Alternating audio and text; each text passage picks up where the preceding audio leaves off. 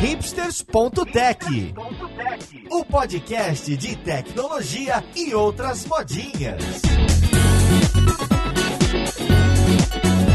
Olá, hoje é terça-feira, dia de mais um episódio do hipsters.tech. Seja bem-vindo, eu sou o seu host Paulo Silveira e vamos conversar sobre o trabalho em agências. O papo de hoje vai ser com Anderson Leite e Fabrício Teixeira, dois profissionais que trabalham um mais com UX e o outro mais com back-end, que vai dar um panorama bem legal pra gente. E a gente vai começar até pelo mais básico, o que afinal define uma agência hoje em dia? O que faz quem trabalha lá? Será que eles são aqueles seres que imaginam imaginamos como super criativos, tendo insights a todo momento? Como vivem, o que fazem, o que, que comem? Meus dois convidados trabalham juntos na RGA de São Francisco, lá no Vale do Silício, e estão aqui para compartilhar suas experiências, suas visões do trabalho, tanto no Brasil em agências quanto fora. Então você ouvinte aí no trânsito, aproveita para ajustar o volume e vamos ao que interessa. Música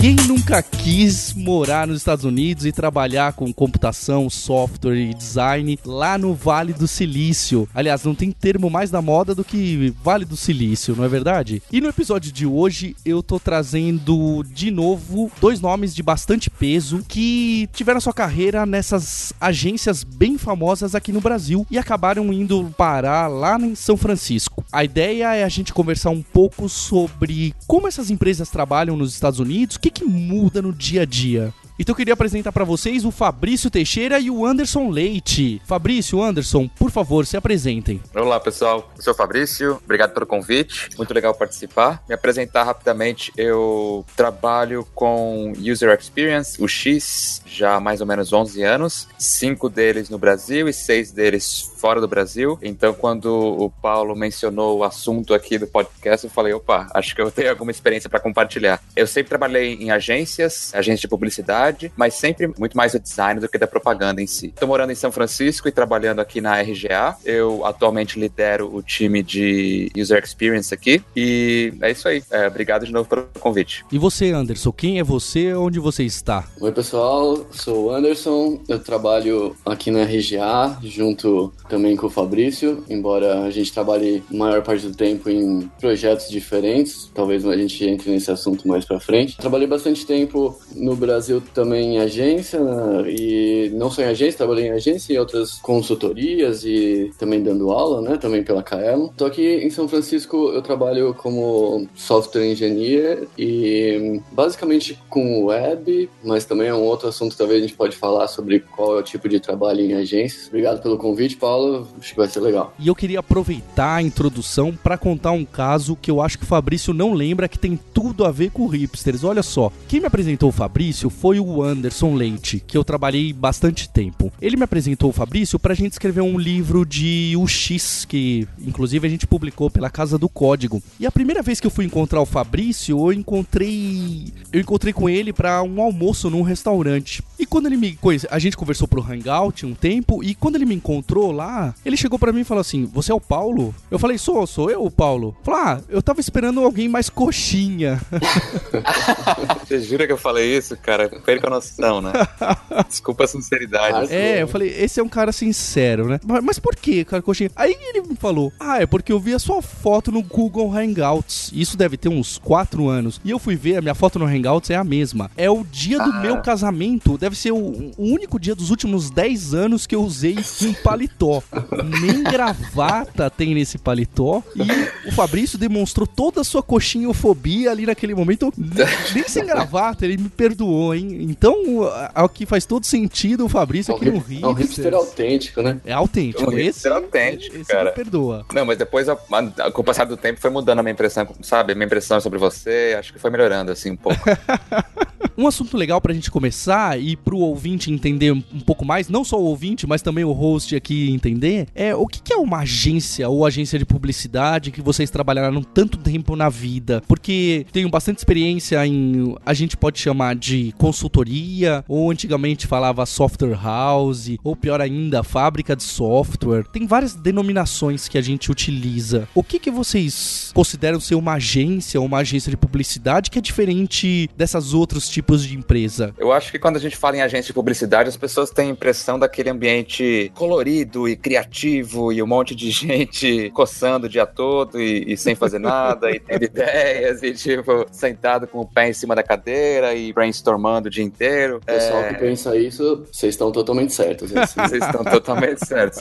Metade do dia é, é justamente isso. A outra metade não. Eu acho que, bom, eu posso falar um pouco do ponto de vista de design, mas também um pouco do ponto de vista de tecnologia e desenvolvimento. Acontece muito trabalho de desenvolvimento de produto, de aplicativos e sites e tudo mais. Eu acho que existe esse estereótipo de que a agência de publicidade é 100% focada em fazer propaganda, em fazer anúncio de televisão, em fazer anúncio de revista e tal, mas acho que com o passar do tempo, nos últimos, sei lá, 10 anos, isso evoluiu bastante, né? E hoje em dia existem muitas agências, acho que em especial as que eu e o Anderson passamos, hoje em dia são capazes de desenvolver software da mesma forma que uma fábrica de software é capaz, são capazes de desenvolver um produto, fazer o design de um produto da mesma forma que grandes empresas como um Google, um Facebook da vida também são. Então, eu acho que, na minha cabeça, sim, uma agência de publicidade é o melhor dos dois mundos, porque junta um pouco dessa coisa da criatividade, da galera que fica fazendo brainstorm o dia inteiro, com essa coisa também mais séria do desenvolvimento de software, do design, da criação de produtos e tal. Vocês têm algum exemplo concreto, algo que tem até um escopo um pouco menor, para falar qual é um trabalho que chega numa agência dessas? Chega, olha só, faz isso para mim. O que, que, é isso? Dado um escopo pequeno, o que, que é um trabalho do dia a dia, um job do dia a dia?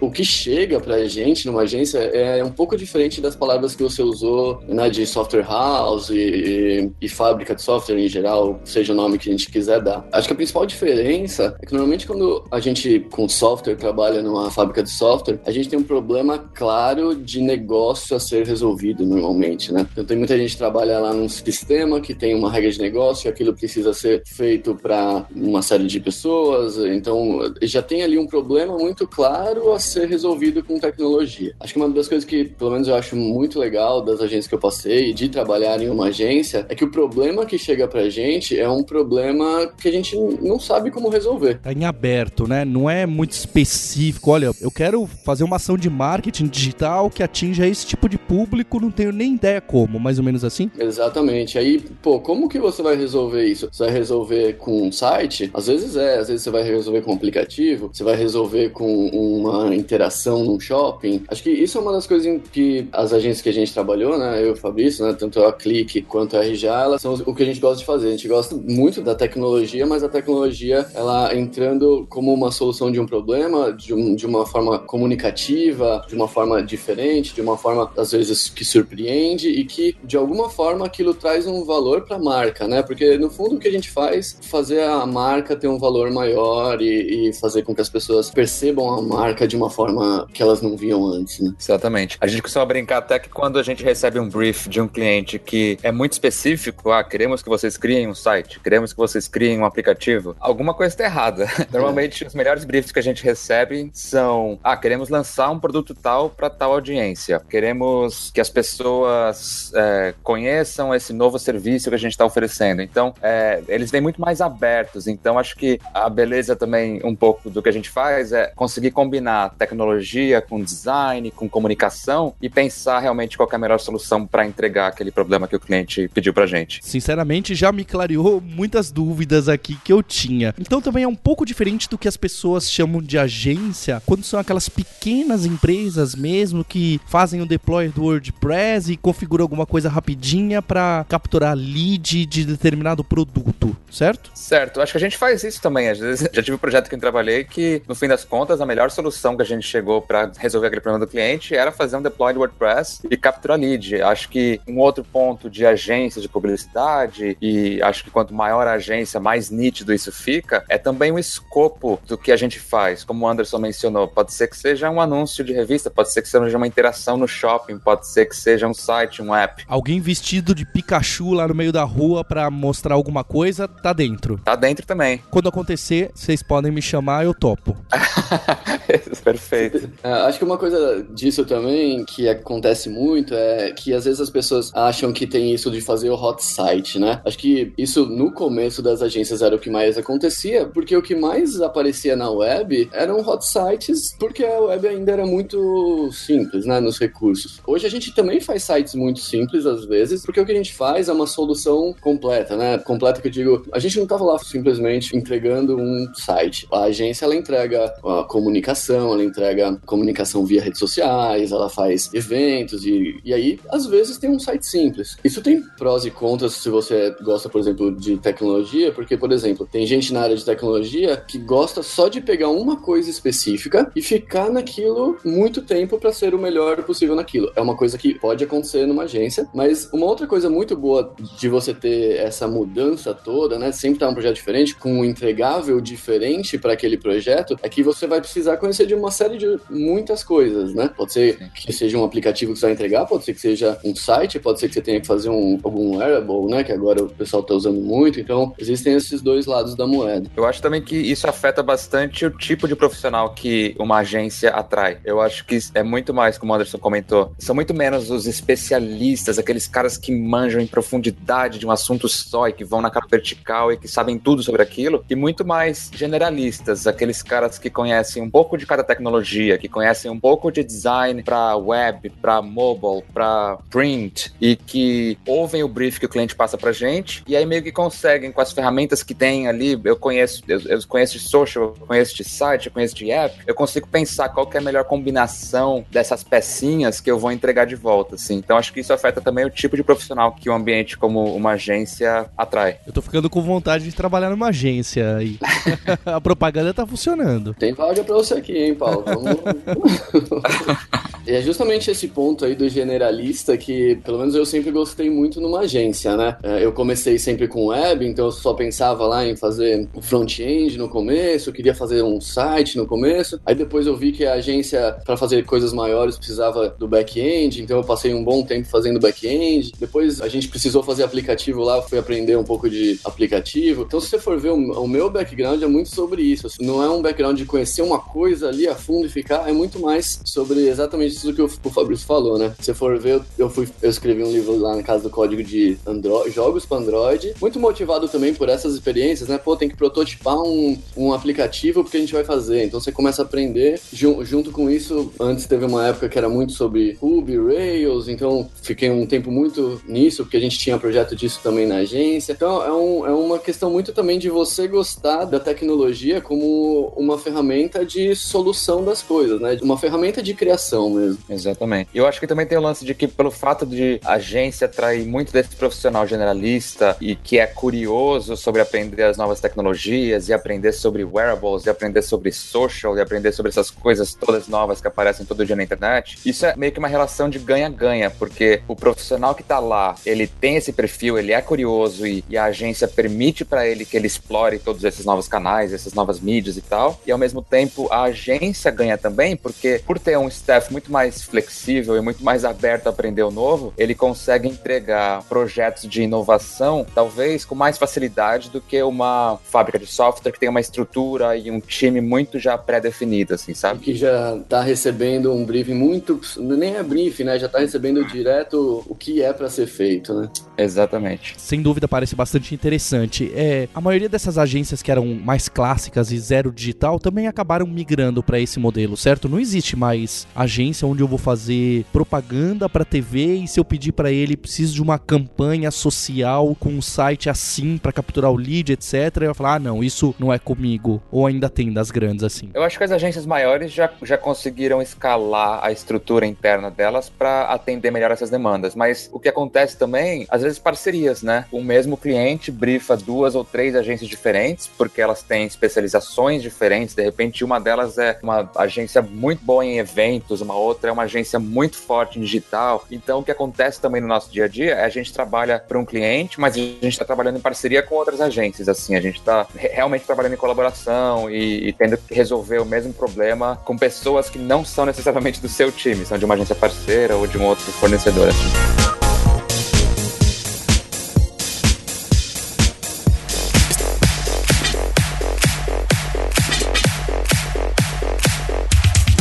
Então, eu já entendi um pouco melhor o trabalho de uma agência. Eu queria saber de vocês quais são as grandes diferenças de terem trabalhado aqui no Brasil e estarem aí em São Francisco, alocados em projetos de diferentes empresas, empresas bem conhecidas, bem grandes. Qual é a diferença no dia a dia do trabalho, o tratamento com o cliente? Tem mais reunião ou menos reunião? Tem mais pé em cima da mesa ou menos pé em cima da mesa? O que, que vocês sentem aí depois desse tempo? Acho que o café é diferente, né? café é mais aguado, cara. Café, Impressionante. E você toma um copo de café que é gigante, mais aguado, parece um suco de café, né? Se tomasse um expresso, fazia mais efeito, né? É, mas falando sério, acho que, cara, pra mim, assim, no Brasil, pelo menos falar como eu trabalhava e como eram as coisas, né? A gente participava desses brainstorms, chegava numa ideia de algum produto digital para ser feito, a gente trabalhava ali naquela, no desenvolvimento daquele produto, até que ele, dentro né, de toda uma coordenação com campanha, pode ser na TV, na revista, campanha de lançamento, né, para que tudo desse certo na hora ali do lançamento. E muito depois de um tempo, esse projeto acabava sendo é, entregue para alguma produtora, alguma fábrica de software que mantinha, né, ele dava manutenção. Esse era mais ou menos ali como era o que acontecia quando estava mais no Brasil. Aqui, não estou generalizando, é só como o que eu estou fazendo agora, né, o que a gente fica mais em, durante todo esse processo, né, a gente tanto está mantendo as coisas quanto criando novas, então é um time que vai girando em torno de vários projetos, sendo que normalmente você está trabalhando em um novo e mantendo mais alguma outra coisa. Acho que para mim essa tem sido a principal diferença até agora. E em relação a essa parte mais burocrática de como funciona as demandas, requisitos e planejamento e reunião, é muito diferente? Eu acho que no geral o mercado aqui de publicidade, de marca, de comunicação, ele talvez seja um pouco mais maduro do ponto de vista financeiro. E aí, quando o mercado é mais maduro do ponto de vista financeiro, você tem geralmente uma estrutura maior de pessoas trabalhando no mesmo projeto. Essa é uma diferença que eu sinto, assim, de ter trabalhado no Brasil e trabalhar aqui agora. De que, às vezes, no Brasil você tinha um time de três, quatro pessoas que se desdobravam muito mais para fazer o negócio acontecer e acabavam fazendo. Às vezes, um cara era designer, mas ele acabava escrevendo também o texto. O cara é programador front-end, mas fazia também o back-end. Eu acho que tinha muito mais aquela coisa do jeitinho brasileiro, assim, um pouco de, de fazer acontecer. E aqui, justamente pelo, pelo mercado estar tá mais amadurecido, você tem muito mais especialistas, assim, sabe? Então você tem lá, pelo menos no meu time, por exemplo, eu tenho uma pessoa de experiência do usuário, o X, super especializada em fazer pesquisa com usuários. Eu tenho uma pessoa que é super especializada em design, uma outra que é super especializada em estratégia. Então acho que os times acabam sendo um pouco maiores, a configuração dos times acaba sendo um pouco mais estruturada e isso acaba inflacionando um pouco o projeto, vamos dizer assim. O que tem, tem seus prós e contras, né? O pró é que, cara, você consegue encontrar o especialista para aquela uma coisa que você quer fazer, sabe? Você recruta e você encontra a pessoa certa e o trabalho acaba saindo muito mais especializado, muito mais específico, assim. E o contra, talvez, é essa coisa de no dia a dia você tem que lidar com estruturas maiores, com reuniões, com muito mais gente na sala, com muito mais etapas de aprovação do trabalho e tal. Então, acho que essa é uma das principais diferenças que eu notei, assim, quando eu comecei a trabalhar aqui fora. Eu concordo bastante com isso que o Fabrício Falou, de ser mais maduro, né? Porque uhum. o que acontecia muito no Brasil é que o cliente não sabia o que ele queria, como a gente falou no começo. A gente ia com uma ideia que ele gostava muito, e aí aquela ideia, a gente tinha isso, né? Tinha um gerente de projeto que ele ia colocar quanto tempo ia dar aquilo ser feito, ia planejar toda a entrega. Só que aí a ideia continuava sendo muito evoluída, ficava melhor, e isso é o que acontece mesmo, né? A ideia vai, vai sendo reformulada e vai ficando melhor, e aí, só que a sua data de lançamento uhum. não muda né? Então, e é isso que acontecia muito no, na agência no Brasil, né? E, assim, na minha cabeça é entendi, entendível, existe essa palavra entendível? Dá pra entender isso porque é como acontece, você tem um budget, você tem um, um orçamento menor para fazer aquele projeto e as ideias, elas não vêm tão rápido, né? Ela, ela não é reformulada, refinada tão rápido. E aí, uma hora você tem que aceitar as mudanças, aceitar que uma coisa é melhor mesmo e dar um jeito de fazer. Como aqui é isso que o Fabrício falou, né? Mais maduro, tem um orçamento maior para os projetos, projetos, isso normalmente é mais tranquilo, né? Essa correria dessa entrega talvez não ocorra porque tem mais gente ali pensando, tem um prazo um pouco maior, na maioria das vezes, e um orçamento maior para fazer coisas caso precise. Oh, agora vamos refinar isso aqui, vai precisar de mais gente. Essa palavra é boa, né? Eles estão é, mais amadurecidos aqui para esse tipo de coisa. E esses time boxes, assim, essas definições de esse projeto é para oito meses, é algo muito forte aí, porque ainda mais no berço da agilidade, métodos ágeis e tal, não se encaixam muito bem para agências. Como que fica? Eu acho que rola uma pressão maior para você entregar um projeto inovador. Tem que ser o melhor possível, tem que ser o primeiro do mundo a fazer tal coisa, tem que ser o melhor. Isso talvez por ser o mercado americano, por serem empresas grandes que a gente trabalha, então rola uma pressão muito grande. O que eu acho que acontece, e aí o ponto dos projetos durarem muito mais tempo e tal, é que é muita coisa feita, desenvolvida,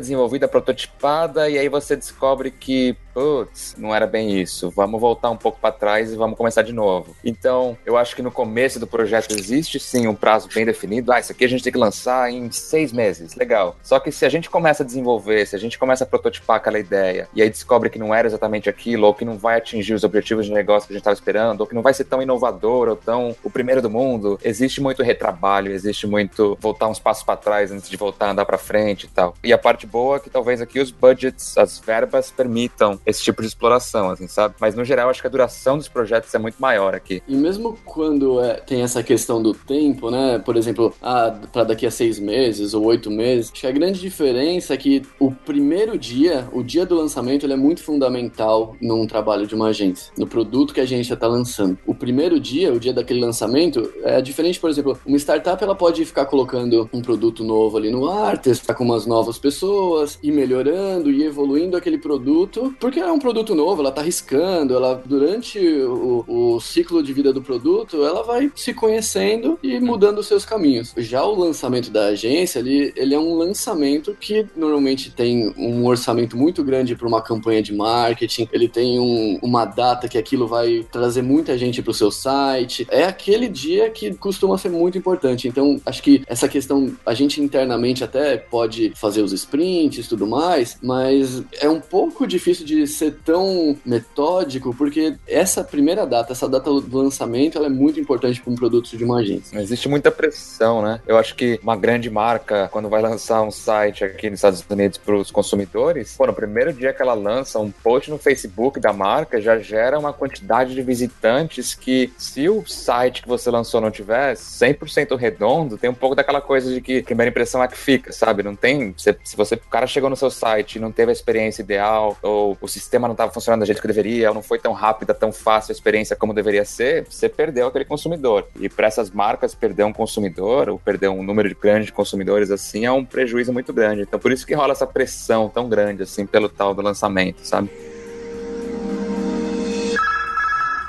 E essa parte da qualidade faz todo sentido, não é? Se a Coca-Cola vai lançar uma Coca-Cola nova, tem uma data lá que ela quer vender, não tem muito como mudar esses números. E o que, que vocês estão usando aí? Se vocês tiverem um exemplo do último projeto que está no ar de vocês, o que, que vocês têm usado de, seja de tecnologia na parte de software, ou seja na parte técnica e práticas para definir a experiência do usuário, os personas? O que, que aparece bastante? O que, que vocês acham que o ouvinte tem que estudar, pode estudar? que está sendo muito demandado? Eu vou dar uma, meio que uma impressão pessoal, assim, né? Eu acho que o que está acontecendo agora bastante é esse movimento de o design entender muito da tecnologia e a tecnologia entender muito do design. E aí até o Anderson pode dar uma opinião depois. Mas eu acho que acabou também um pouco aquele tempo onde, ah, eu sou designer de sites, então eu sei fazer sites e é isso que eu sei fazer e eu vou estudar aquilo em profundidade. Não adianta vir falar sobre realidade aumentada ou sobre social media, porque não é o que eu me interesso e não é o que eu vou fazer. E, ou, ou mesmo para um cara de tecnologia, é, eu sou um especializado em, em, desenvolvimento Android, não me vem falar de desenvolver. Para web, que eu não faço nada, não, não quero saber. É, exatamente. Não vem falar para desenvolver para web, que eu não sei fazer, sabe? E uma coisa que rola também agora bastante, eu sinto que eu passo muita parte do meu dia aprendendo sobre tecnologias e como é que funciona funciona. E às vezes até, né, eu sou, eu sou designer, mas mesmo assim eu tô lendo a respeito de tecnologia, eu tô aprendendo como é que funciona. Pô, em conversas com o Anderson, eu vejo também que ele tá sempre querendo saber mais sobre user experience, sobre design e sobre comunicação e tal. Então acho que tá rolando uma intersecção muito saudável entre essas duas áreas, assim, que é uma onda que talvez esteja começando aqui nos Estados Unidos, mas que em breve deve chegar para outros lugares do mundo também. Acho que você tem que estar tá sempre com a cabeça muito aberta para outras áreas da empresa. Numa agência é importante você entender por que, que o profissional de UX tomou uma decisão. Ele, ele não tomou no, normalmente uma decisão porque é mais fácil de fazer na programação. Ele tomou uma decisão porque ele viu referências, porque ele aposta que aquilo é mais interessante para aquele projeto. Então, essa comunicação com designers, seja de interação, seja designers de visual designers, né, e outras disciplinas que a gente chama da empresa, é um negócio muito importante numa agência. Puxando um pouco mais na tecnologia, acho que assim, como a gente falou aqui bastante, acho que é legal a questão de ser generalista, mas você tem que sempre ter o seu foco, né? Porque também senão você vira um faz tudo. Faz... Pasteleiro, o pasteleiro. É, que, que em nenhum momento é isso, né? Não que nós não sejamos em algum momento, né? Exato, né? Na, na verdade é um pouco. Algum foco você sempre tem dos seus estudos. A, a, grande questão é você ser aberto a fazer outras coisas, ter a cabeça de gostar de querer usar outras formas de tecnologia para fazer projetos, né? Eu sempre fiz web, mas se aparece um projeto para aplicativo, eu vou querer fazer, eu vou gostar de aprender. Isso é um ponto importante. E aí um pouco mais já de tecnologia mesmo, né? Para mim hoje o que mais tem falando já de frameworks, essas coisas é Angular JS, né? Tô trabalhando no Google, né? O cliente que a gente tá atendendo. Tem algum maior que a gente conheça? ah, Esse Google é uma startup? É novo? Não. É um site que você busca coisa. Um website. Um website. E lá são, eles usam muito as ferramentas dele, mas, deles, mas muito, muito aqui é, é Angular mesmo, né? Para muito front-end, muito Angular, é o que uma das coisas principais do pessoal que trabalha comigo. Todo mundo tem que saber lá Angular JS, já basicamente JavaScript, Angular JS. E pra você ter uma ideia, quando a gente tá trabalhando, a gente tá fazendo os projetos, a gente usa o, o Git como repositório, né? E quando a gente dá o push lá, tem um tokenzinho na máquina, que é a máquina deles, do Google, que tem que usar. Que a gente tem que mostrar que a gente tá fisicamente ali para conseguir passar o código para frente. Deve ser tão divertido quanto usar token de banco aqui no Brasil, né? Me parece que é algo bem dinâmico. Super tranquilo, só passar por uns 500 guardiões deles antes de conseguir pôr um bold.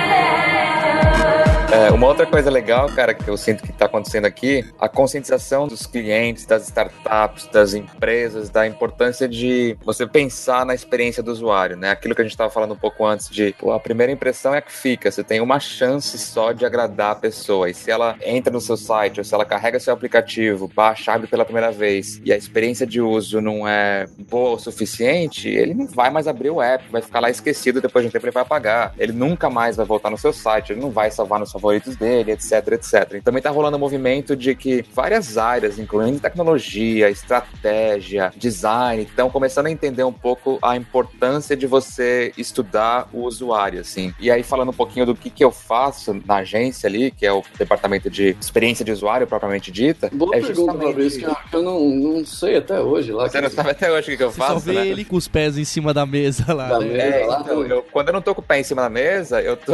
Não, um papel importante que a gente faz lá é justamente tentar aproximar um pouco o time da agência da pessoa que vai usar o produto, que vai usar o serviço, que vai ver a campanha, que vai interagir com a marca, né? Eu acho que o que acontece com muita frequência, o que acontecia no passado é que a galera de agência fica lá na agência o dia inteiro, fica lá trabalhando, fica fazendo brainstorm, fica desenvolvendo coisas, mas não tem muito contato com a pessoa, com o usuário final, que- e não entende muito bem o que, que ele precisa quando ele vai entrar no seu site, o que, que ele tá fazendo quando ele tá com o seu aplicativo aberto, onde é que ele tá e que hora do dia que é, e o que, que ele tá pensando e que tarefa que ele quer completar ou que ele não quer completar. Então acho que o trabalho que eu faço ali de experiência do usuário é justamente traduzir um pouco, tentar aproximar essas duas realidades do pessoal da agência com o pessoal que vai realmente usar o produto. E aí tem uma série de métodos que a gente usa, aí eu posso começar a falar um monte de coisa nerd aqui sobre os métodos que a gente usa para conseguir entender esse usuário, mas Mas cita um ou dois pra mim que eu fiquei curioso. Entrevista. Do mesmo jeito que quando você vai contratar alguém para sua empresa, você vai fazer uma entrevista com a pessoa e vai descobrir os pontos fortes e fracos, o que ela gosta de fazer, o que ela não gosta de fazer e tudo mais. A gente faz a mesma coisa com o usuário. Entrevista com o usuário, pesquisa. Uma das coisas que a gente faz bastante aqui é mapear a jornada do usuário. Então, imagina que quando você vai comprar um carro, tem vários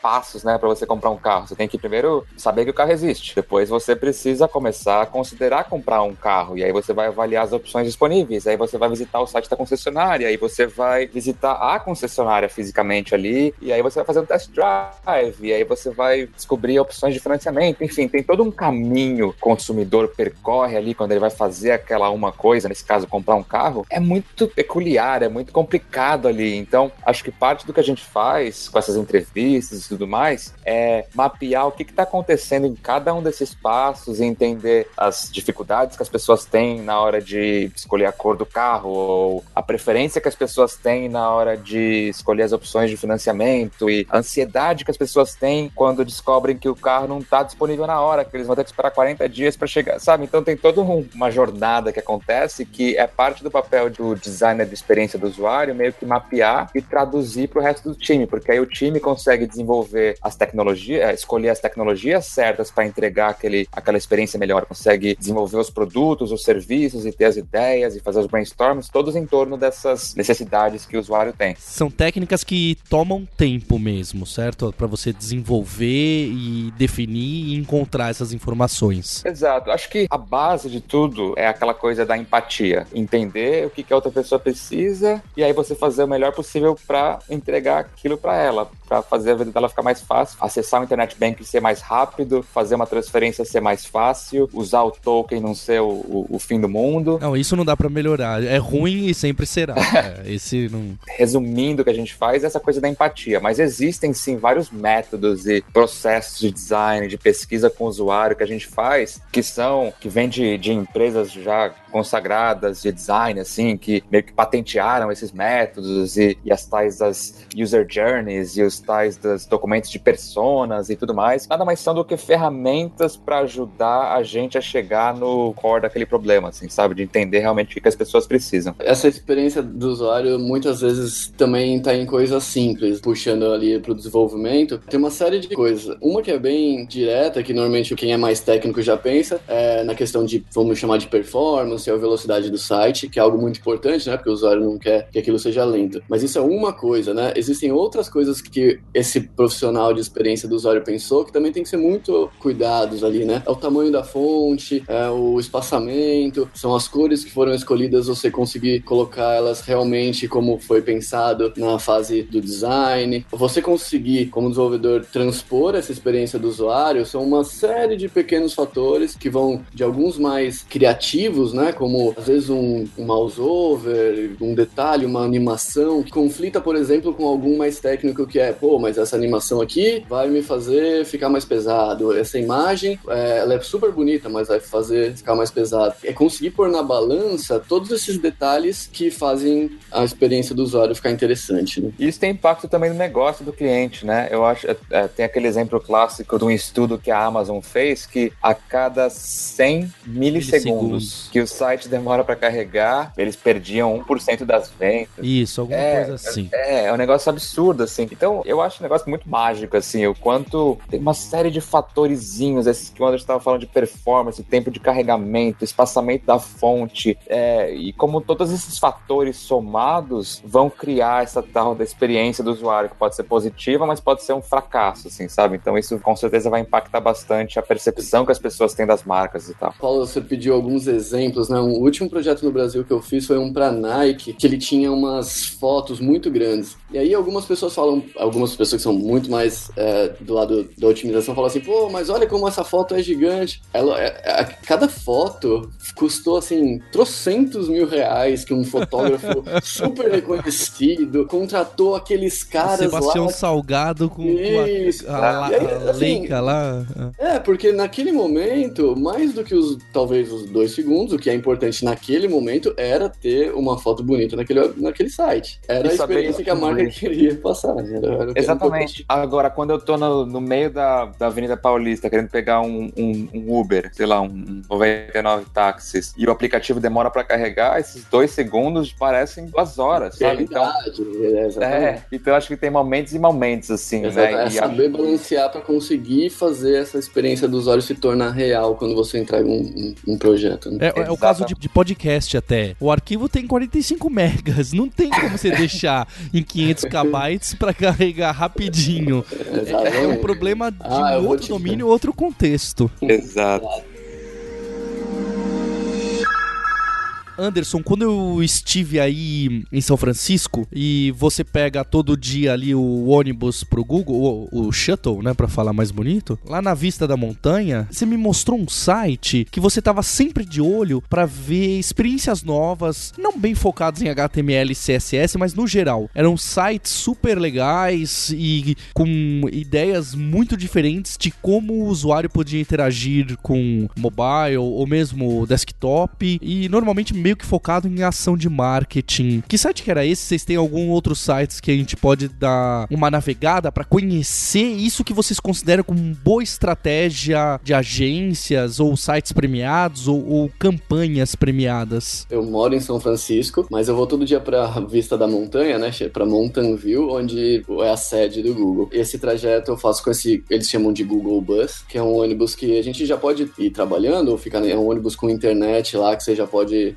nesse trajeto, já ficar no computador, ou trabalhando, ou vendo referências, ou, ou dormindo, o que você preferir. Sobre os sites, acho que três, eu vou falar três aqui pra não sair muito. Dois sites que eu gosto muito de acessar. Um é o FWA. O FWA é um site que todo dia tem um site novo. Antes eles tinham o site do dia, mas até puxando pra tudo isso que a gente falou, eles reformularam o site e eles têm o projeto do dia agora. Porque assim eles podem premiar Campanhas. campanha de interação, de sentido. se você entrar hoje, entrou um mês atrás, você vai ver que hoje ele tem já essa ideia, né? De ele é uma campanha interativa, onde você fez, se foi um aplicativo, se foi um site. Então o FWA é um que eu gosto muito. Outro que eu gosto bastante é o Awards com três Ws, né? A W W W A R D S. Os nomes dos sites são mais hipsters que os nossos, você reparou? Pra combinar um pouco com o podcast, né? Eu gosto muito também desse, porque nesse site a gente também tem um site por dia ali com alguma coisa legal pra ver, um, tem a nota de tanto de design quanto de usabilidade, criatividade, conteúdo, que é isso que a gente tava falando da experiência, né? A experiência do usuário é formada por uma série de coisas, do design, da criatividade que aquilo traz, do conteúdo. Então esse Awards é um que eu gosto muito. O terceiro não é um site, mas eu gosto de usar uma extensão do Chrome que chama Panda. Quando eu abro uma tela nova, ele já me traz um monte de coisa desses e de outros. Aí você pode perder o dia inteiro vendo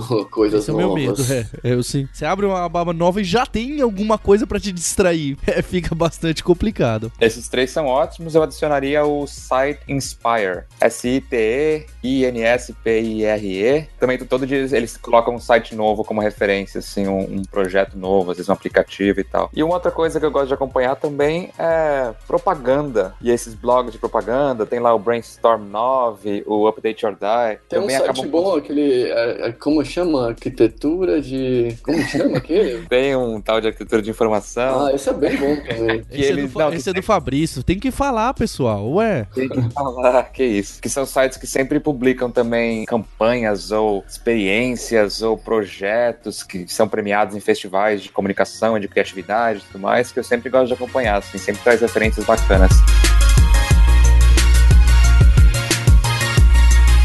Ninguém precisa ficar louco. Os links que o Fabrício e o Anderson citaram aqui no episódio estão todos aí na página do hipsters.tech. Só visitar e clicar. Queria deixar meu agradecimento ao Fabrício, ao Anderson por perderem uma noite aí do fim do verão norte-americano para conversar com a gente e atenderem tão rápido aí o meu pedido e agradecer em especial você, ouvinte, mais uma vez por um novo download, pela sua assinatura do feed e até a próxima terça-feira. Tchau.